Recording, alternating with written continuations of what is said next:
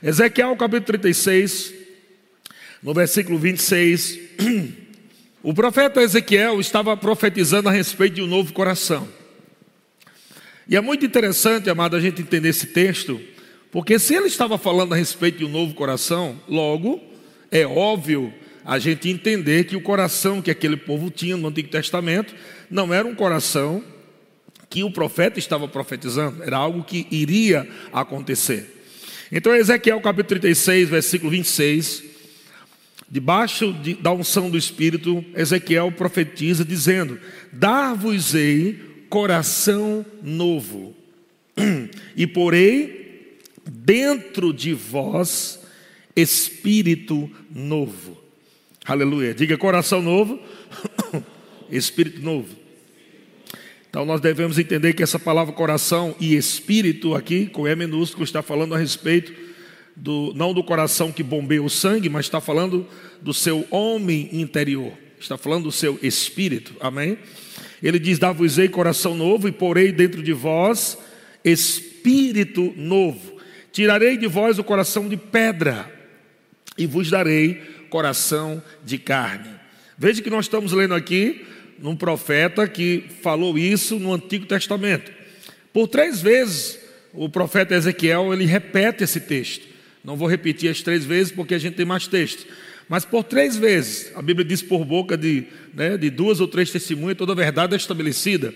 E nós sabemos que uma verdade bíblica, uma doutrina, ela, ela é, é bíblica quando ela é acompanhada com outros textos. Então o profeta Ezequiel, ele mesmo, dá testemunha, debaixo da unção, por três vezes, que um povo receberia um novo coração, um novo espírito. Mas quando chegaria esse novo espírito? Esse novo espírito não podia chegar nessa dispensação que Ezequiel estava vivendo. Eles poderiam falar, né, eles poderiam profetizar, mas nenhum deles, nenhum homem do Antigo Testamento, provou esse novo coração, esse novo espírito. Porque essa profecia está ligada à vinda do Messias. Essa profecia está ligada à obra de Cristo. Então, nenhum homem do Antigo Testamento foi capaz de fazer com que essa palavra se manifestasse naqueles homens do Antigo Testamento, mesmo eles sendo os heróis da fé, como diz Hebreus capítulo 11. Eles não provaram desse novo coração. Contanto, agora, nós vemos Jesus agora saindo né, dessa, dessa fusão da, da lei para a graça. Os evangelhos estão nessa fusão, né? Jesus, embora sendo uma graça, ele veio cheio de graça e verdade, mas ele está ainda debaixo da lei. Ele está cumprindo a lei. Ele está vindo no tempo onde os homens estão ainda com aquela mentalidade da lei. Ele está trazendo essa revelação do Pai, não só de Deus, mas Deus como Pai. Ele foi muito perseguido por causa dessa revelação, que para a gente hoje parece tão simples, né? Dizer que Deus é nosso Pai, mas falar isso naquele tempo era, era blasfêmia. Então Jesus ele veio revelar o Pai, mas também veio revelar Satanás. A pessoa que mais falou no diabo da Bíblia foi Jesus. Por quê? Porque as pessoas achavam que tanto o bem quanto o mal vinha de Deus. E somente Jesus, trazendo graça e verdade, poderia discernir os reinos para aquele povo que não tinha ainda um coração novo. Um coração novo quer dizer um espírito novo, quer dizer alguém que nasceu de novo em Cristo Jesus e agora tem a capacidade de compreender né, essas revelações da dispensação da graça.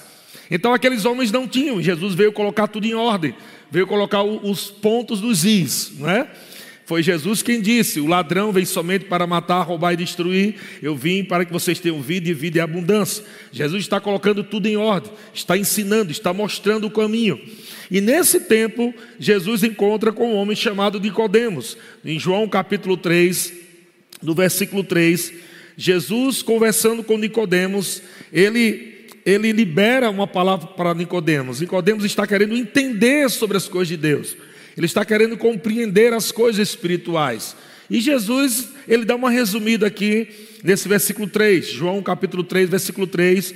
Jesus responde a ele, dizendo: Em verdade, em verdade te digo, que se alguém não nascer de novo, não pode ver o reino de Deus. Mas na frente, Jesus também fala entrar. Tem então entrar no reino de Deus e também ver o reino de Deus.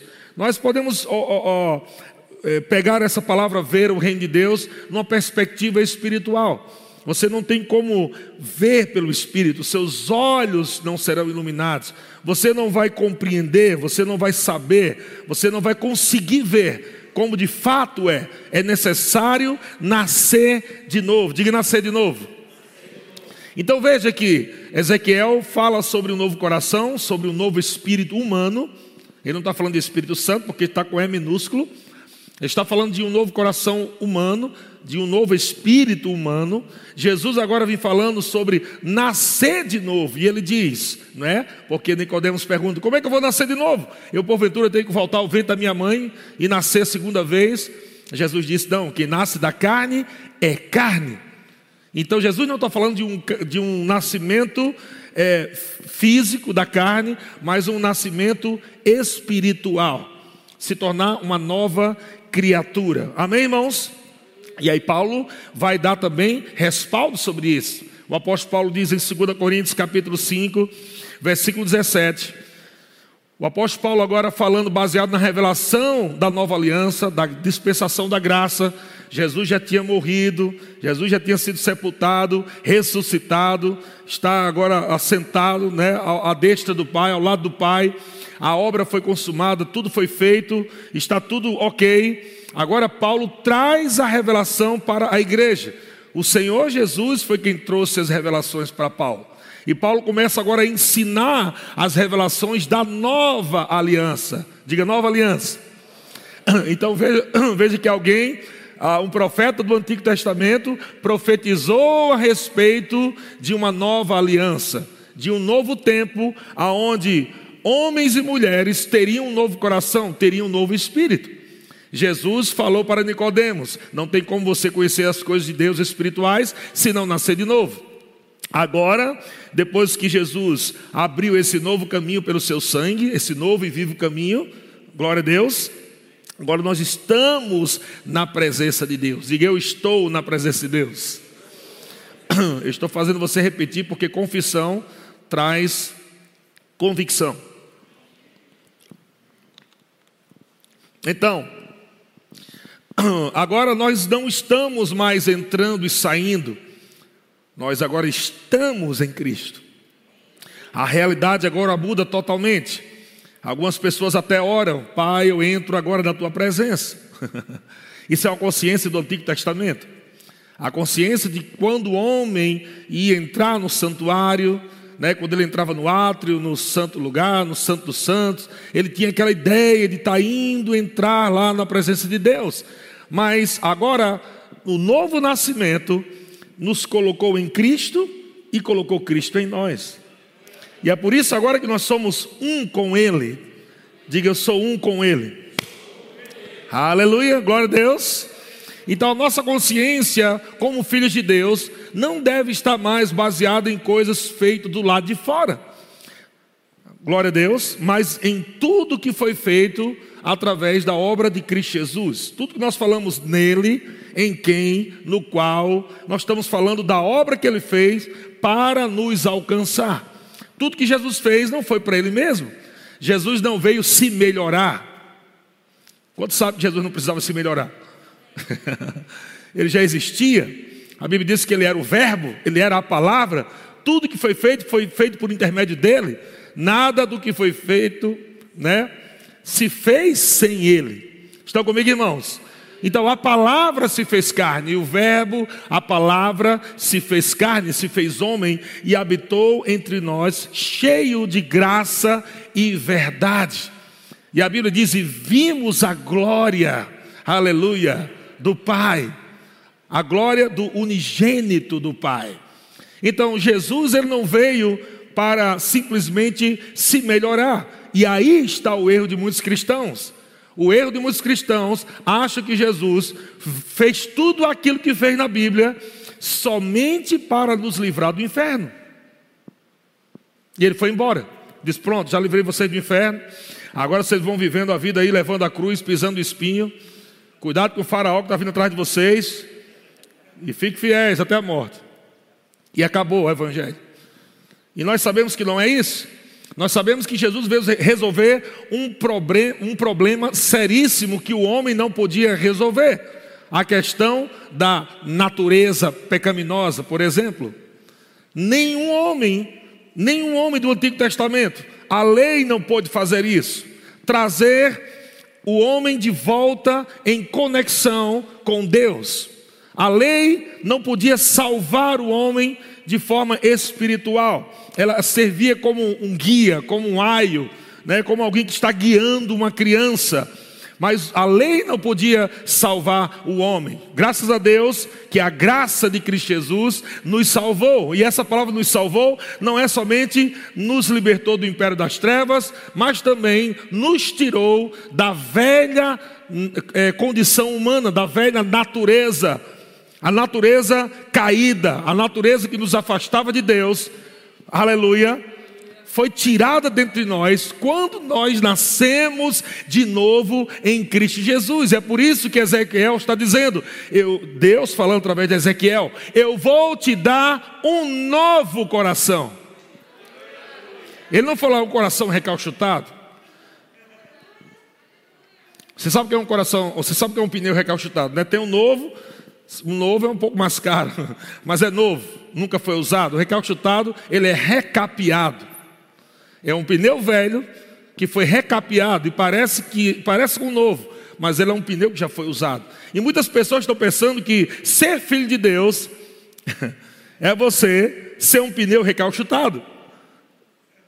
Parece que era o velho homem que Deus pegou e colocou uma capa por cima. Não, não, não, não. A Bíblia diz: Eu vos darei um novo coração.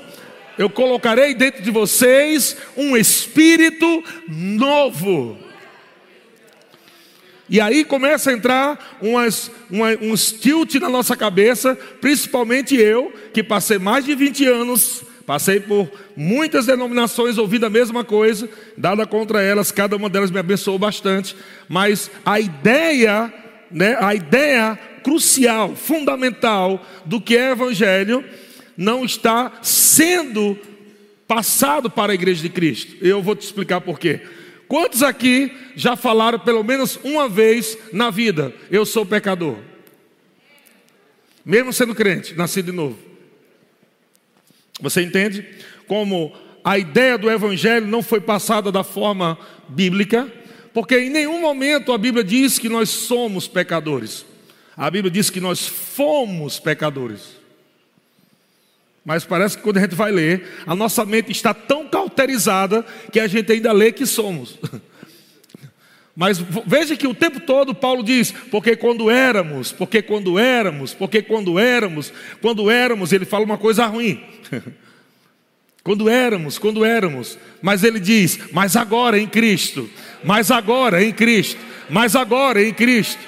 Então o apóstolo Paulo está falando de dois tempos: o tempo de Ezequiel, onde os homens não tinham o coração que Deus estava propondo para a igreja. Ele está falando daquele tempo, quando nós éramos, quando nós éramos. Mas agora Paulo também, ele nunca para em nós éramos. Ele sempre vai, mais agora, mais agora em Cristo, mais agora nele, mais agora. Ele sempre mostra os dois tempos. Só que as pessoas sempre estão lendo ah, o que éramos. e está lá na Bíblia mesmo. Não, mas está aqui na Bíblia falando. Eu sei, mas você tem que continuar. Quanto sabe, amado, que naquele tempo, não sei muita gente aqui, não sei, quem já namorou por carta? Carta, escrevia carta, né? Você vai receber uma carta da, da sua namorada, do seu namorado, né? Você não, você abria a carta no meio? Ia dar uma confusão do caramba, hein? E abrir uma carta no meio. Aconteceu a história de um jovem que ele estava muito chateado com o pai dele, que o pai dele foi embora né, para uma cidade grande, e aquele jovem é, pediu dinheiro ao pai, e o pai, é, depois de muito tempo, o pai responde, e quando aquele pai responde, aquele pai encontra Jesus, se converte, e manda uma carta para o filho. Ele estava tão feliz com a sua conversão, e ele queria contar a história dele, como é que foi que encontrou Jesus, mas ele estava no hospital, é, crendo agora pela sua cura, estava doente, foi ali no hospital, Ele estava num tempo difícil, por isso que ele não tinha comunicação com o filho. Ele estava passando esse processo, mas ele estava animado. Mas eu conhecia a palavra, eu conheci Jesus. Eu estou tão feliz. A carta grossa, mas tudo que aquele menino queria saber era a resposta do pai sobre um dinheiro que ele pediu. Pai, eu estou precisando de dinheiro. E ele estava lendo, e o pai dizendo que eu estou muito feliz, porque Deus é bom demais, e lá, lá, lá, e aquele jovem ficou com raiva e rasgou a carta. E aí um dia, aquele menino disse: Eu vou lá visitar meu pai. Bateu aquele remorso. Eu vou visitar meu pai, mas eu vou dizer umas coisas para ele. E aí, quando ele chegou lá, brigou com o pai. O pai estava todo feliz, querendo né, ter comunhão com o filho. Fazia tempo que não se conversavam. E o filho chegou brabo, carrancudo, coração duro e tal. E o pai, oi filho, ele, oi, todo, todo durão. E aí ele o pai falou de novo sobre a nova vida que ele estava vivendo. E aí aquele, aquele jovem disse: Pai, é, eu, eu quero dizer que eu estou chateado, estou muito chateado com o senhor, porque eu mandei umas cartas para o senhor aí falando sobre dinheiro que eu estava precisando. E aí o pai dele disse: Você leu as minhas cartas? Ah, eu li o senhor falando lá, só falando que conheceu Jesus e Jesus e não sei o quê, e, eu, e você não me respondia o que eu perguntava. Eu disse: sempre no final das cartas eu lembrava você. Sempre. Eu passei uma boa quantidade, muito mais do que você precisou para mim, numa conta para você. Está lá. E aquele jovem ficou chocado porque ele não tinha lido a carta até o fim. Sabe que muitos crentes estão brigando com Deus porque está lendo só um pedaço da carta. Não sei se você sabe, nós chamamos os escritos dos apóstolos de cartas. A carta do apóstolo Paulo, a carta de João, a carta de Pedro, não é? Então nós estamos lendo algumas partes e tem muito crente brigando com Deus porque não está lendo a carta corretamente. Tem muita gente que está baseando o evangelho na caixinha de promessa. Vamos ver o que, é que Deus vai falar hoje. E sabe, amado, caixinha de promessa só tem promessa. E para a promessa acontecer, precisa praticar algumas coisas que diz a nosso respeito. A promessa só se manifesta quando nós praticamos a nossa parte. E nem, nenhum crente está disposto a ouvir o que precisa ser feito, mas somente o que Deus tem que fazer. E por isso que as promessas não funcionam. e muitas vezes nós estamos lendo a Bíblia assim, a gente abre, Deus fala comigo e bota o dedo lá. Aí quando lê, disse Judas foi se enforcou, está amarrado, em nome de Jesus. Eu te repreendo, Satanás, cão dos infernos. Não, Satanás, Deus vai falar comigo. Aí abre de novo, bota lá. Agora Deus fala. Aí quando olha, vai tu e faz o mesmo. Ai, Satanás, eu te repreendo em nome de Jesus.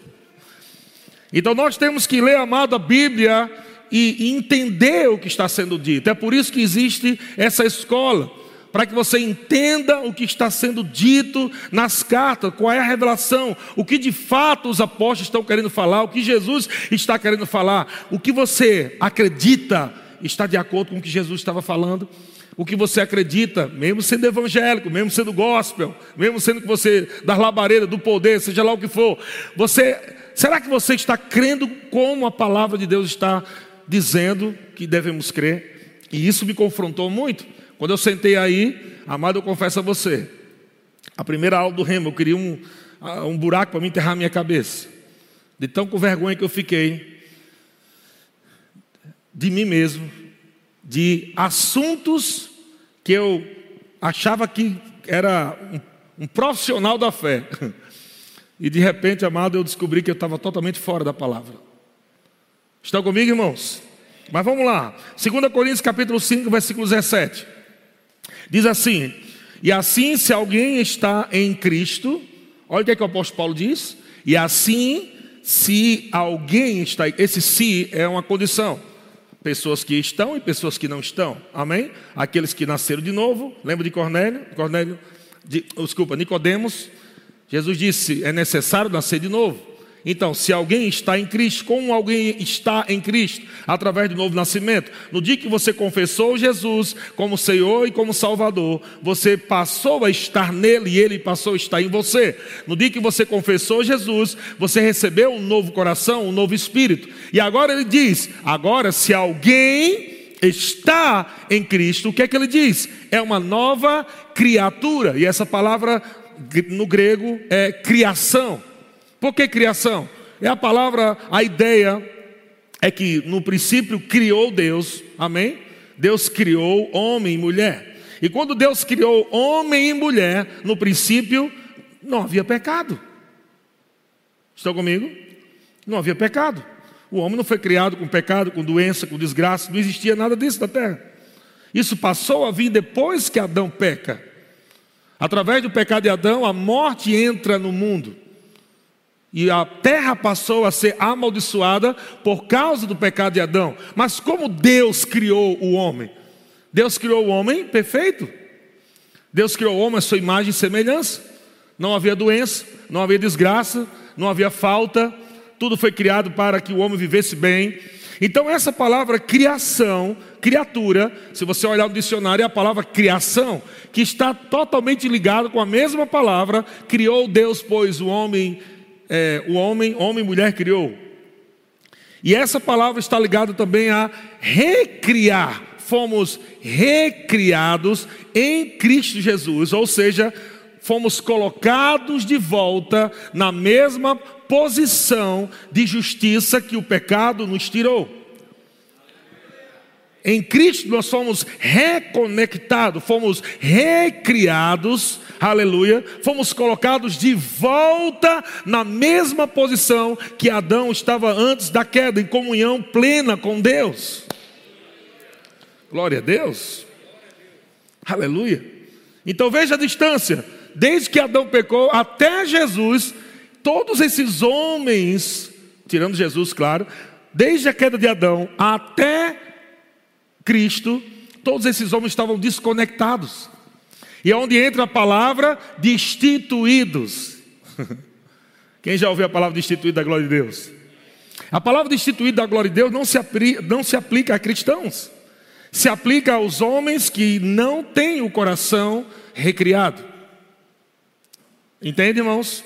E durante muitos anos nós usamos isso, por quê? Porque o apóstolo Paulo fala dessa palavra destituídos. Mas quando o apóstolo Paulo fala em Romanos capítulo 3, que os homens estão, que eles são, que eles são culpados, é, é,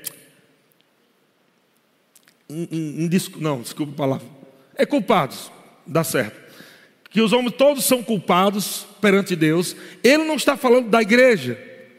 Ele está falando de judeus e gentios. Há três categorias da Bíblia, e é por isso que as pessoas misturam tudo. A categoria de, de povos, né? Judeus, gentios e igreja.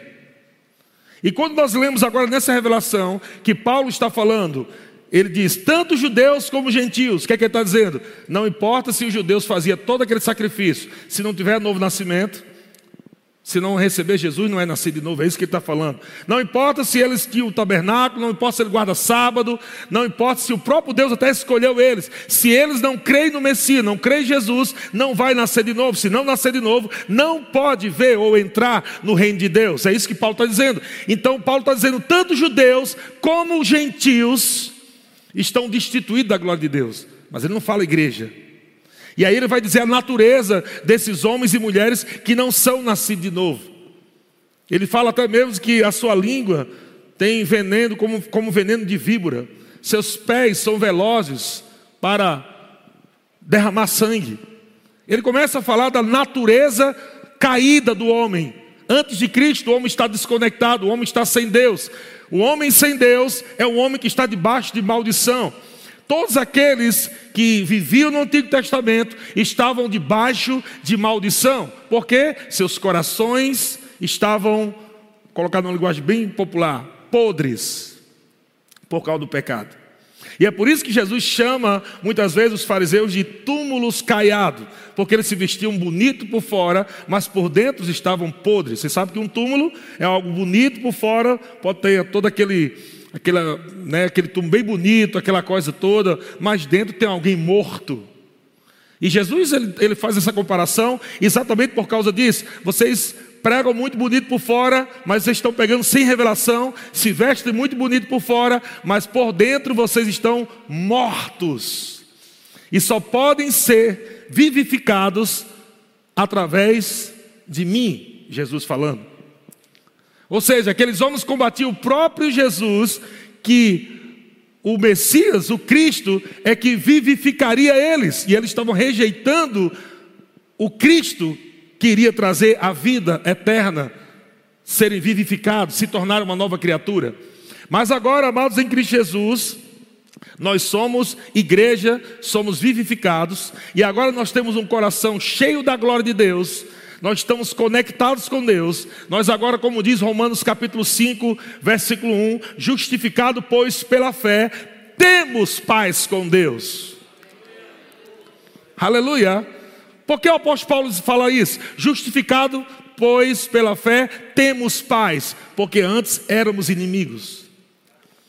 Você vê, amado, se a gente não entende isso, a gente começa até a criar canções evangélicas, por exemplo, dai-me o coração igual teu. Parece bonito, né? Mas está to totalmente fora da revelação. Porque uma vez que você nasce de novo, Ele te dá o coração igualzinho dele para você. Tanto é que Ele e você são um. Mas a gente fica dizendo, Senhor, me dá um coração igual ao teu, e o Senhor está dizendo, e o que foi que eu fiz por você lá na cruz? Então, quando nós estamos pedindo um coração igual ao Pai, igual a, a, Jesus, nós estamos dizendo que o nosso coração, ele não foi recriado, foi recalchutado. E quando nós temos essa consciência que o nosso coração foi recalchutado e não recriado, nós não entendemos que o nosso coração é novo, então a gente fica sempre pegando algumas coisas da nossa vida carnal e misturando com a nossa vida espiritual. A gente diz, ah, eu sou um pecador porque eu tenho vontade de pecar. Mas a vontade de pecar não é do espírito. A Bíblia fala que quando o crente tem vontade de pecar, ele chama de vontade da carne. Estão comigo? E ele faz a distinção, porque aquele que faz a vontade da carne vai para a morte, mas aquele que faz a vontade do Espírito, vida e paz. Então veja que a, a vida agora daquele que nasce de novo em Cristo Jesus, daquele que recebe Jesus como Senhor e Salvador, a vida de Deus está no Espírito. E é por isso que agora nós vivemos uma nova realidade. A vida que nós vivemos agora não é na nossa força, na nossa carne, mas é uma vida no Espírito, que o nosso Espírito está em Cristo.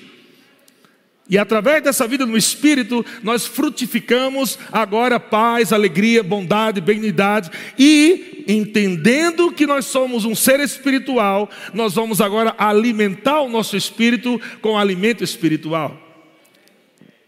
E é por isso que você está aqui nessa noite, nesse culto especial de Rema. Porque o Rema é uma escola criada por Deus para alimentar os espíritos e os filhos de Deus, para deixarem fortes, para dominar o corpo, renovar a sua alma, a sua mente e viver o melhor de Deus e não deixar a sua carne controlar você, ou seus pensamentos errados controlar você, ou pensamentos de religiosidade, dizendo que você é um pecador, é um miserável, que você não pode nada, que você não tem nada, isso tudo é religiosidade. Mas quando você olha para Cristo, aleluia, você diz: Eu não era nada, mas Ele agora me fez tudo nele. Parece bonito a gente falar eu não sou nada, mas quando nós falamos não sou nada, dentro da dispensação da graça, nós estamos pecando. E eu vou dizer por quê. Porque quando você diz que você não é nada, você diz, Jesus, tudo que você fez não serviu para nada. Porque Jesus não veio para melhorar Ele mesmo. Jesus não precisava ser melhorado. A Ele toda glória, a Ele todo louvor, a Ele toda adoração, Ele é o Rei, Ele é o poderoso. Mas eu quero que você entenda: foi o Todo-Poderoso que diz: vocês debaixo de pecado, debaixo de maldição, realmente não são nada sem mim. E ele diz: sem mim nada vocês podem fazer, mas eu quis vocês, eu amei vocês, eu quero vocês, eu vou recriar vocês, eu vou capacitar vocês, eu vou encher vocês de amor, eu vou encher vocês de paz, eu vou encher vocês de alegria, eu vou encher vocês de poder. Então, agora, quando nós falamos que nós somos, não estamos dizendo que somos como um som assim de soberba, eu sou, aleluia. Não, a gente entende que a gente só pode ser porque Ele nos fez. E ao mesmo tempo, quando nós falamos que somos, nós enchemos a nossa boca mesmo e falamos, eu sou abençoado.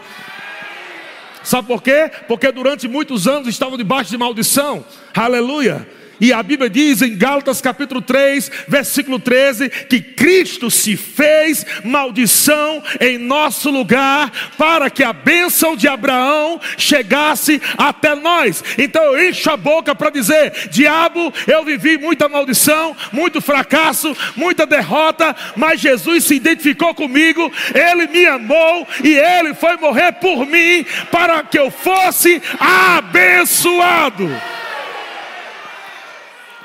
Glória a Deus. Então, uma vez que você recebe a revelação de quem você é em Cristo, do que você pode em Cristo, do que você tem em Cristo e da onde você está em Cristo, você não mais, nunca mais vai ficar falando aquelas besteiras. Eu não sou nada, eu não tenho nada, eu sou fraco, eu não sou nada, eu sou um verme. Isso não é evangelho.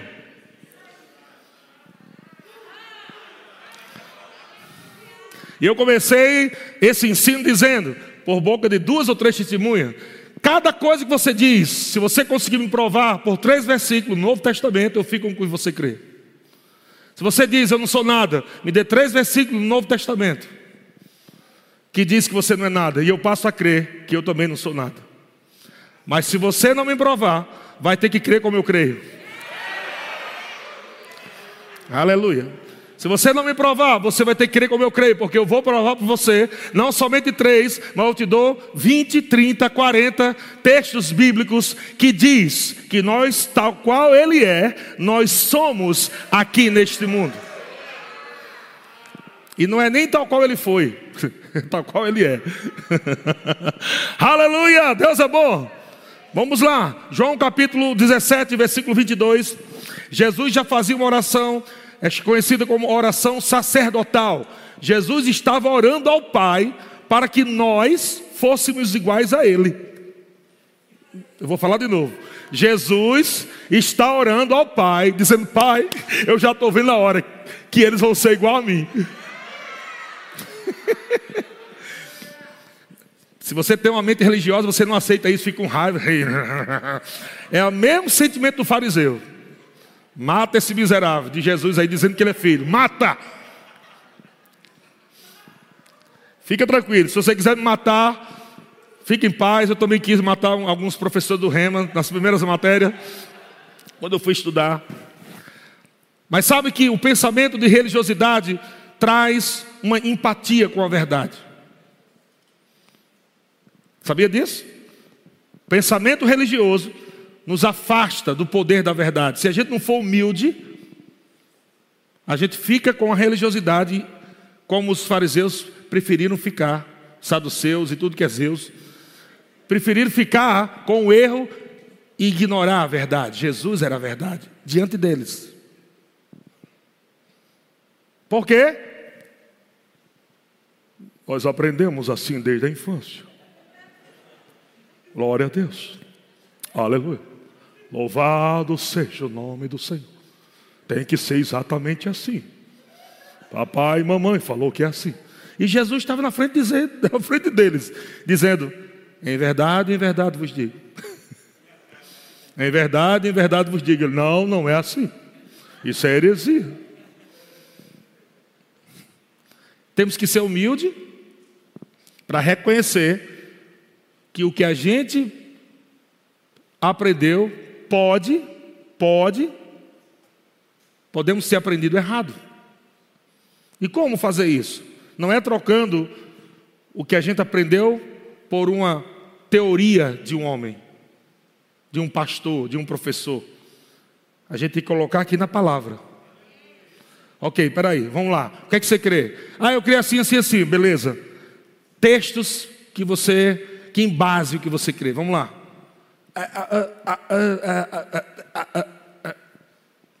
Então você não crê. Religiosidade é aquilo que você ouviu e você só está repetindo. Mas nem sabe por que você está repetindo aquilo. Você não tem base bíblica. Não tem palavra de Jesus dizendo, beleza, está certo, é isso aí que você está crendo, está certo.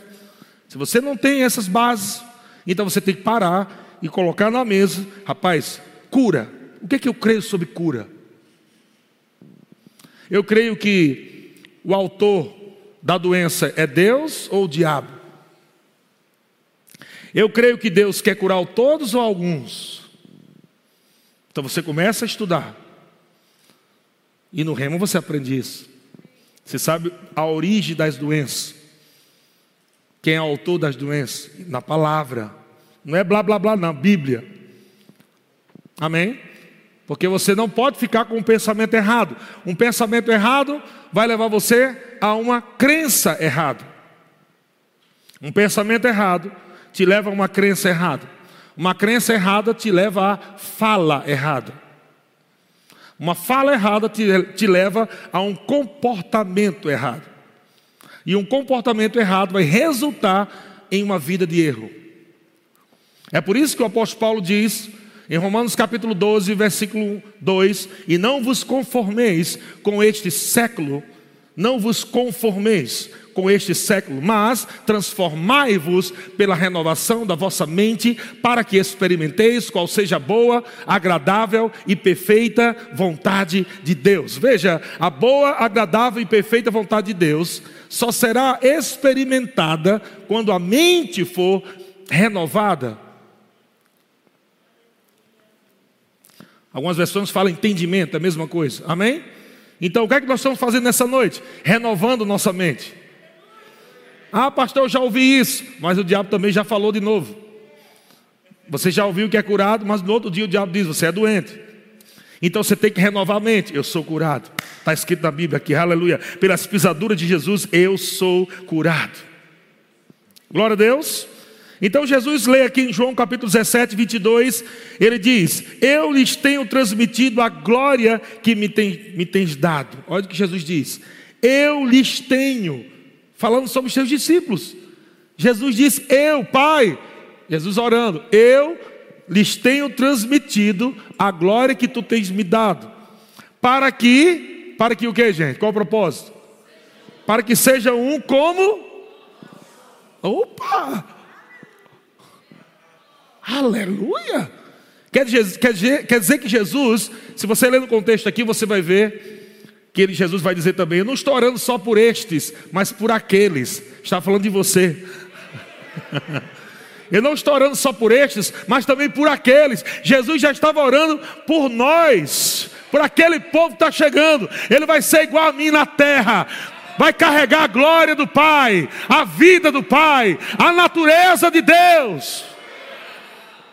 Vão brilhar com a vida eterna vão andar em, paz, vão andar em alegria e serão agora instrumentos das mãos de Deus para libertar a outros, os oprimidos. E a mesma passagem que veio sobre Jesus, Jesus que era filho de Deus, também agora você é filho de Deus. Essa palavra também se aplica a você. O Espírito do Senhor está sobre mim, porque me ungiu para evangelizar, para pregar, para libertar. Da mesma forma que Jesus pegou a revelação e disse: Pai, a glória glória que você me deu, eu tenho transmitido, a igreja também tem que pegar essa revelação. Agora, como filhos de Deus, nós temos que dizer: agora nós temos a glória de Deus em nosso espírito, nós temos a saúde divina em nossos corpos, nós temos a palavra de Deus em nosso coração. Vamos transmitir. O apóstolo João disse: Olha, o que temos visto e ouvido, e vos anunciamos a mensagem que ouvimos da parte dele é esta: que Deus é luz e nele não há treva nenhuma. Olha só qual era a mensagem, gente. Que Deus é luz. Tiago diz: toda boa dádiva, todo dom perfeito vem do Pai das luzes. Tiago 1, 16 diz: Meus amados irmãos, não vos enganeis. Havia um engano dentro da igreja. Qual era o engano? O engano é cuidado, cuidado, que Deus vai baixar a mão, aleluia. E Deus vai torar você no meio. Cuidado com a mão de Deus. Deus vai racar a cabeça, racar a perna. Aí Tiago diz: Meus irmãos, não vos enganeis. Não fica misturando diabo com Deus. Não mistura a obra do diabo como obra de Deus.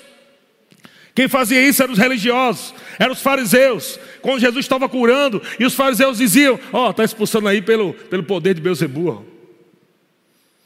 Os sinais que ele está fazendo é pelo poder de Satanás, pelo poder dos demônios. E tem um monte de crente misturando o poder de Deus com o corre do diabo.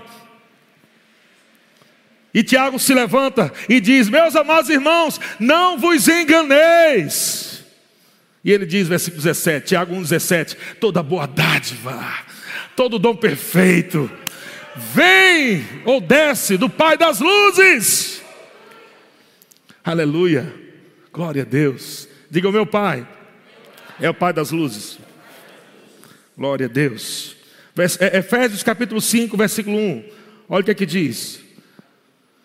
Se você for perguntar a alguém hoje, chega na igreja, se você não é, é daqui, dessa região aqui, né? Se você não é da, dessa igreja também, nós temos uma igreja aqui.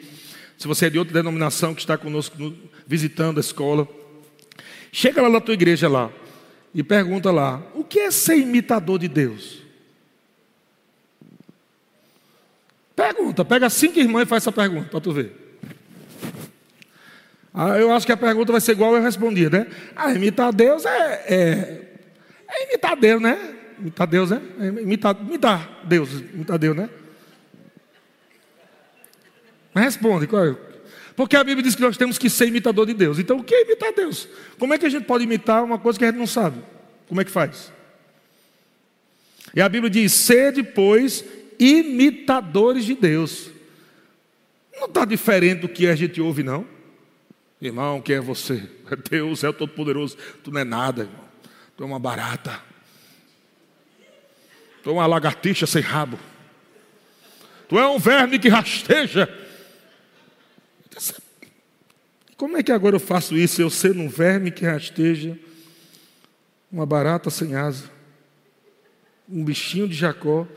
Como é que eu vou imitar Deus? Não bate, gente. Não combina. No mínimo, no mínimo, no mínimo.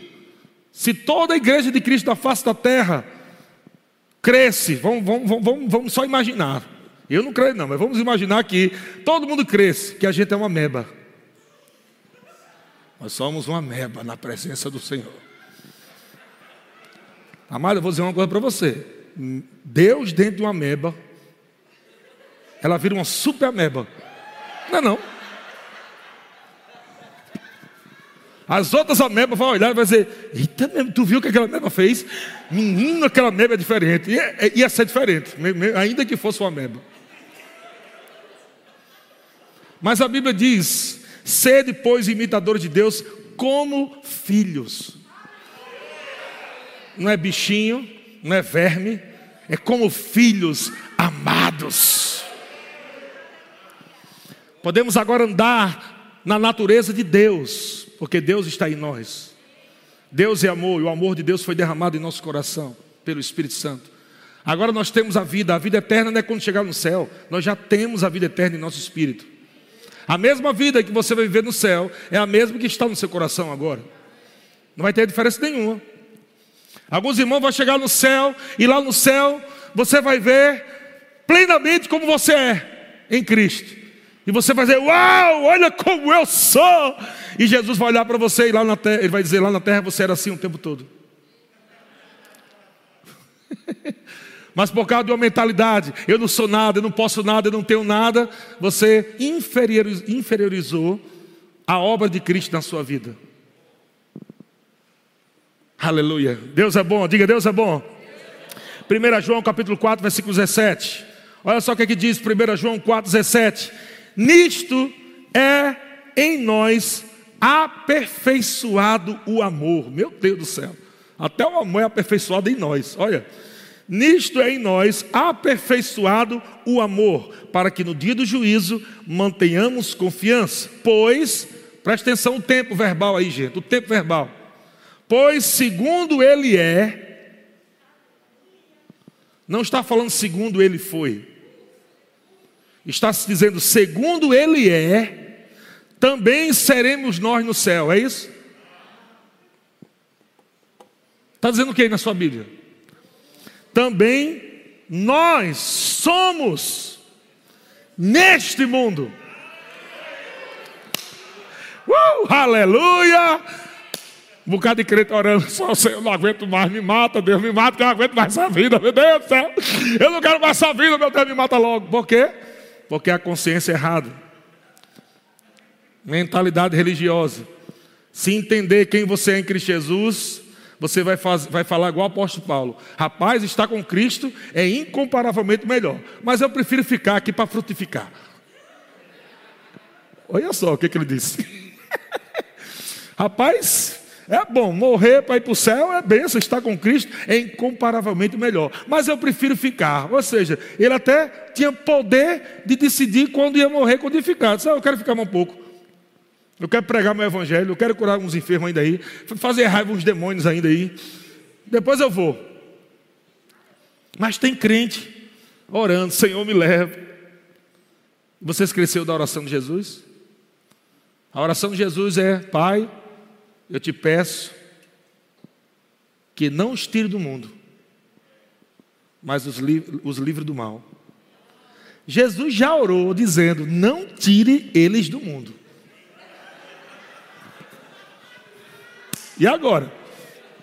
E os irmãos não aguentam mais.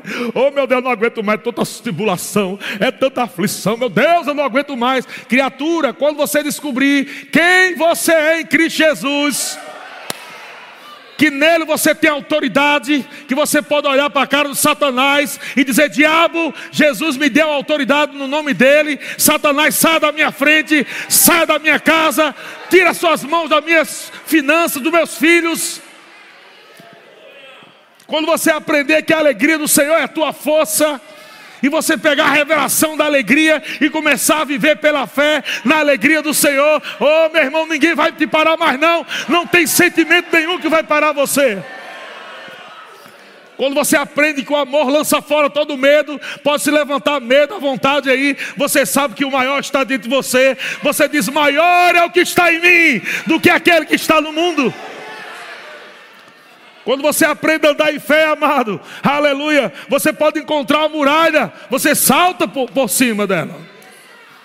Você pode encontrar um monte à sua frente. Você já aprendeu com Jesus. Se alguém disser a este monte, ergue-te e lança-te no mar, e não duvidar no seu coração, mas crê que se fará o que diz, assim será com ele. Aleluia. Diga para o seu irmão: você carrega o rei na barriga. Não é verdade, não? Cristo não está aí dentro de você, não? Ele não é o rei?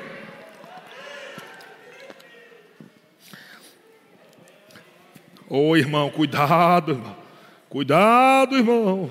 Sai do pedestal. Cuidado para não fazer igual a Paulo, você cair do cavalo. Que cavalo que está falando a Bíblia que, que Paulo caiu do cavalo?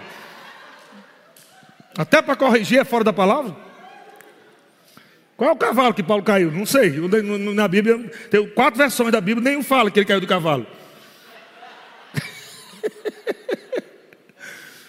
Aleluia!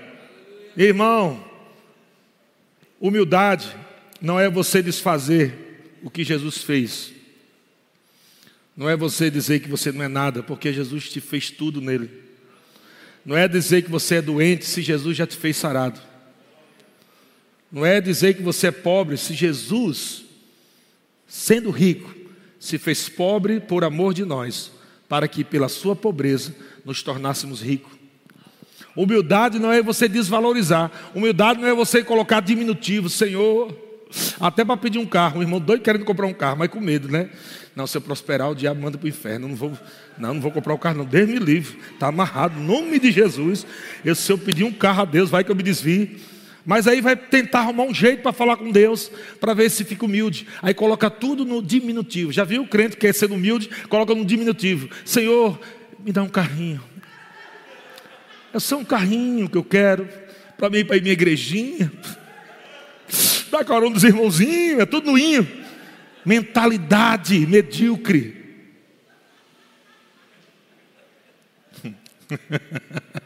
Aleluia, Deus é bom demais. 1 João capítulo 2, versículo 6. Grupo de música pode vir. Glória a Deus. 1 João capítulo 2, versículo 6. Olha o que é que Jesus diz. Aquele que diz, né, João falando, Jesus falando através de João, aquele que diz que permanece nele, quantos aqui estão nele, em Cristo? Eita, vamos lá. Você está em Cristo? Olha o que, é que a Bíblia diz. Esse deve também andar como ele andou. Vixe! Como é que um verme vai andar como Jesus andou? Um bichinho vai andar como Jesus andou. Você tem que aceitar. Tal qual ele é, nós somos. Você tem que entender, amado, que você só pode fazer porque ele está dentro de você. Que você só é porque ele está dentro de você. Você pode viver uma vida abundante porque ele está dentro de você. Você pode viver paz porque Ele está dentro de você. Você pode viver alegria porque Ele está dentro de você. Você pode viver o amor sobrenatural porque Ele está dentro de você. Aleluia. Você pode romper, você pode avançar, porque Ele está dentro de você. Deus está dentro de você. O Espírito Santo está dentro de você. Ele te guia em toda a verdade. Ele te inspira. O Espírito Santo vem habitar dentro de você. Jesus disse: Eu estou indo para o Pai, mas eu vou enviar o outro, o Consolador, o Espírito da verdade. Estará com eles todos os dias, guiará em toda a verdade. Aleluia. E quando Ele vier, ninguém vai poder mais tirar alegria. Aleluia. Sabe por quê, irmão? Porque o Espírito Santo é aquele que ilumina os teus olhos através da revelação da palavra. Ele te ensina. Aleluia. É Ele que te capacita a você entender. O Espírito Santo nos foi dado para que conheçamos o que por Deus nos foi dado gratuitamente. 2 Coríntios capítulo 2. O Espírito Santo foi colocado dentro de você para que você conheça o que já foi dado. Tem um monte de crente pedindo cura para Deus, e Deus está dizendo: Eu já te curei há dois mil anos atrás. Você só precisa receber sua cura. Tem um monte de crente orando, Senhor, me abençoe, me abençoe. Você não, lê, não leu o que está escrito em Efésios capítulo 1, versículo 3? Bendito Deus e Pai do nosso Senhor Jesus Cristo no qual nos abençoou ou nos tem abençoado com toda sorte de bênçãos espirituais. Aleluia. Senhor, o que, que eu faço? Eu estou precisando pagar coisa, eu estou precisando de trabalho, eu estou precisando de dinheiro, Pai, me ajuda. Você não leu o que está escrito em Filipenses capítulo 4, versículo 19?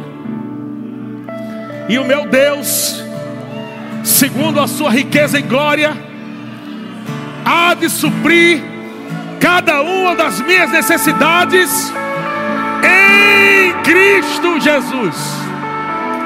Aleluia, Ei, irmão. Os melhores dias da sua vida estão diante de você, irmão. Eu digo para você: não olha mais para trás, não olha para o passado. Eu não sei o que aconteceu no teu passado, mas não interessa mais para Deus. Olha para frente, porque Deus tem um negócio grande com você no teu amanhã, no teu futuro. Deus está querendo que você se encha da palavra, se encha do Espírito e se prepare para viver dias que você nunca viveu dele, dias de glória, dias de paz, dias amados onde Ele vai reconciliar, onde Ele vai levantar, onde Ele vai te inspirar, onde Ele vai reverter quadros dias gloriosos, dias de festa. Aleluia.